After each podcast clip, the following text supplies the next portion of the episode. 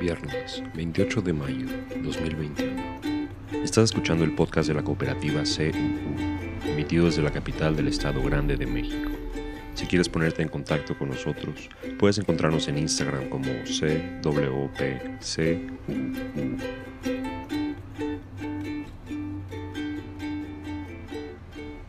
La alta comisionada de las Naciones Unidas para los Derechos Humanos dice que Israel pudo haber cometido crímenes de guerra durante el bombardeo de 11 días de la franja de Gaza, a principios de este mes.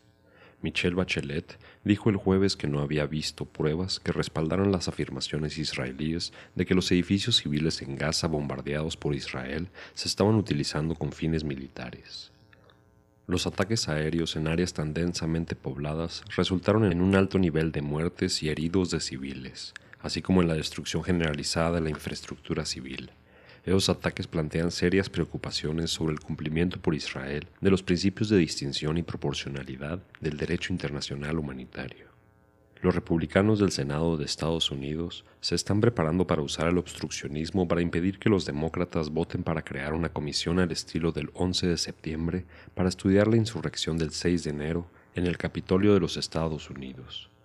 Mientras tanto, el líder de la minoría del Senado, Mitch McConnell, supuestamente llama a sus compañeros republicanos y les pide que apoyen un obstruccionismo del proyecto de ley como un favor personal la republicana de Alaska Lisa Murkowski acusó a McConnell de bloquear la comisión con fines políticos. Murkowski y solo otros dos senadores republicanos, Mitt Romney de Utah y Susan Collins de Maine, apoyan la creación de la comisión. En noticias de medios, Amazon anunció el miércoles que iba a adquirir MGM Studios por 8.450 millones de dólares, su segunda adquisición más grande después de Whole Foods. Con la compra, Amazon agregará la franquicia de James Bond y miles de películas más a su catálogo de transmisión de Prime Video. En un comunicado, Public Citizen dijo, Amazon está priorizando monopolizar el contenido por el servicio de transmisión mientras no aborda por completo las preocupaciones reales de los trabajadores, las pequeñas empresas y los reguladores. Este monopolio dominante, masivo, debe romperse. La fusión planificada se produce inmediatamente después de una fusión de 130 mil millones de dólares entre Warner Media y Discovery. Warner Media se escindió de Time Warner que ATT adquirió en 2018 por 85 mil millones de dólares. Este es el espacio publicitario de nuestro podcast. El producto de hoy es el Departamento de Herrería y Estructura de la cooperativa CUU, personas trabajadoras del acero que proyectan, cotizan y fabrican a medida con un énfasis en la implementación vegetal de nuestros espacios. Repisas para macetas, entramados guía para enredaderas, estructuras para dar sombra e iluminar y asientos en exteriores para contemplar y disfrutar de tu jardín. Los temas expuestos en la mañanera fueron la vacunación contra la COVID-19 y la licitación de los trenes que circularán por las vías férreas mayas. Con un eje prioritario basado en la edad de las personas, la vacunación en nuestro país se divide en cinco etapas. La primera comenzó en diciembre del año pasado con el personal de salud de primera línea de control de la COVID-19. La segunda empezó en febrero con la vacunación de las personas mayores de 60 años. Este mes pasamos a la tercera etapa que abre las puertas a las personas mayores de 50 años junto con las personas embarazadas mayores de 18. El próximo mes, junio, comenzará la vacunación de las personas mayores de 40 años. A partir de julio se vacunará a la población restante. La proyección muestra el final de esta etapa en marzo 2022. Marcelo Ebrard, secretario de Relaciones Exteriores, anunció que se cumplirá la meta de adquirir 40 millones de vacunas antes de finalizar mayo. 3 millones de vacunas menos que las que ha adquirido el continente africano en su totalidad. Nuestra capacidad adquisitiva se debe principalmente al amplio portafolio de fuentes de suministro, uniéndose a este, recientemente, la vacuna de Johnson Johnson, desarrollada por su subsidiaria europea Janssen. Pero también contribuyó la destacable labor de envasado en México de la vacuna AstraZeneca, que producimos de la mano de Argentina con la intención de surtir a casi 20 países de América Latina y el Caribe. AMLO refrenda su compromiso de vacunar con al menos una dosis a todos los adultos del país para octubre, antes de que llegue el invierno. Celebró que se haya concluido prácticamente con la vacunación de todo el personal educativo del país, con excepción de Puebla y Chihuahua. AMLO hizo hincapié en la importancia de volver a clases presenciales. Dijo pronto será el regreso oficial de las escuelas que hayan optado por hacerlo. Si el personal educativo de una escuela se vacunó hace más de dos semanas, podrían comenzar el próximo lunes si así lo deciden. Si no, podría plantarse un inicio generalizado siguiendo el ejemplo de la Ciudad de México, que volverá a las aulas el 7 de julio. Reiteró que esto es voluntario y si la comunidad escolar o los padres de familia prefieren esperar más tiempo, están en su derecho. Rogelio Jiménez Pons, director del Fonatur, responsable del tren Maya, informó que el tren recorrerá más de 1.500 kilómetros, parando en 19 estaciones, pasando por los estados de Quintana Roo, Yucatán, Campeche, Tabasco y Chiapas. Los tres tipos de servicio de transporte que ofrecerá son, con precio preferencial, transporte de pasajero local. Como principal fuente de ingreso, el servicio ofrecido a turistas.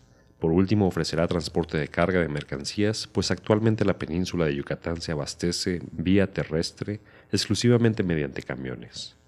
El alcance del contrato comprende la adquisición del material rodante, sistemas ferroviarios, talleres y cocheras.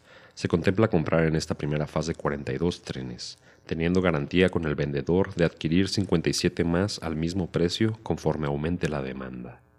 De los primeros 42 trenes adquiridos, 31 son de servicio regular, 3 para servicio de recorridos largos y 8 con especial atención al turismo.